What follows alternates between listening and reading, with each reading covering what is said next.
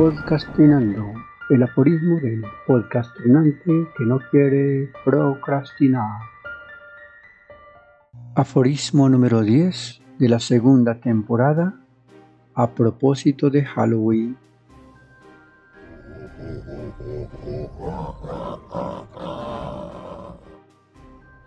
El sol, en medio de su sabiduría, saluda con su luz de amanecer primero las altas montañas, luego la ciudad, y en la tarde es la última que toca antes de irse para el otro lado del mundo. Ninfa. Me gustan las mañanas poco soleadas, en las que, además de nubes grises, estas no amenazan lluvia. Me gustan porque son frescas y puedo sentarme en un banco del parque y hojear uno que otro libro de mi tablet. La frescura del ambiente te envuelve de tal forma que te impregna hasta hacerte olvidar que estás a cielo abierto. El aleteo de las aves, su canto, las ruedas chirriantes de los cochecitos de bebé que empuja un adulto, el viento que mece las hojas de los árboles hasta hacerle caer unas cuantas, la hormiga, que camina acelerada, palpando con sus antenas el piso, buscando lo del diario para la colonia, el perro callejero, olfateando las patas de las sillas y de algunos árboles para detectar el posible intruso que le borró el territorio antes marcado con su orina. Pero lo más importante, el aroma que despiden las plantas a temprana edad. A muy temprana hora, adornando el ambiente con su inconfundible perfume de ninfa. Después de todo eso, y de pasar varias veces el dedo por la pantalla, me encuentro con el que me deleita, me olvido de todo eso y me concentro en la lectura. Leí Los Jardines Secretos de Mogador. Hablaba de una mujer que vendía flores, flores tatuadas en su cuerpo. Me centré en el personaje de tal manera que noté, por el rabillo del ojo, la mujer que se desnudaba frente a un hombre era como una proyección de lo que estaba leyendo.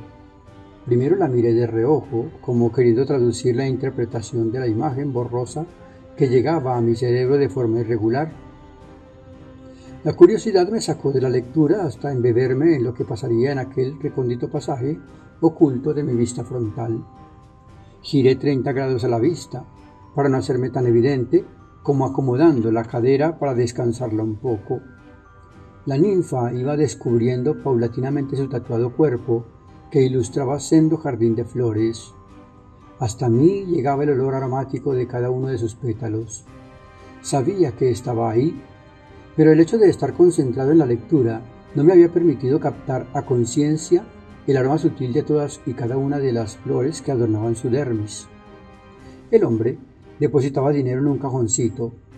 La mujer desprendía hojas de su piel, se las iba entregando una y otra vez, mientras introducía monedas en el cajoncito y el cliente se apoderaba tanto de aquel olor que cerraba los ojos, pegaba la nariz a las partes que iba recibiendo para percibir el aroma de flores que emanaban de ese cuerpo colorido.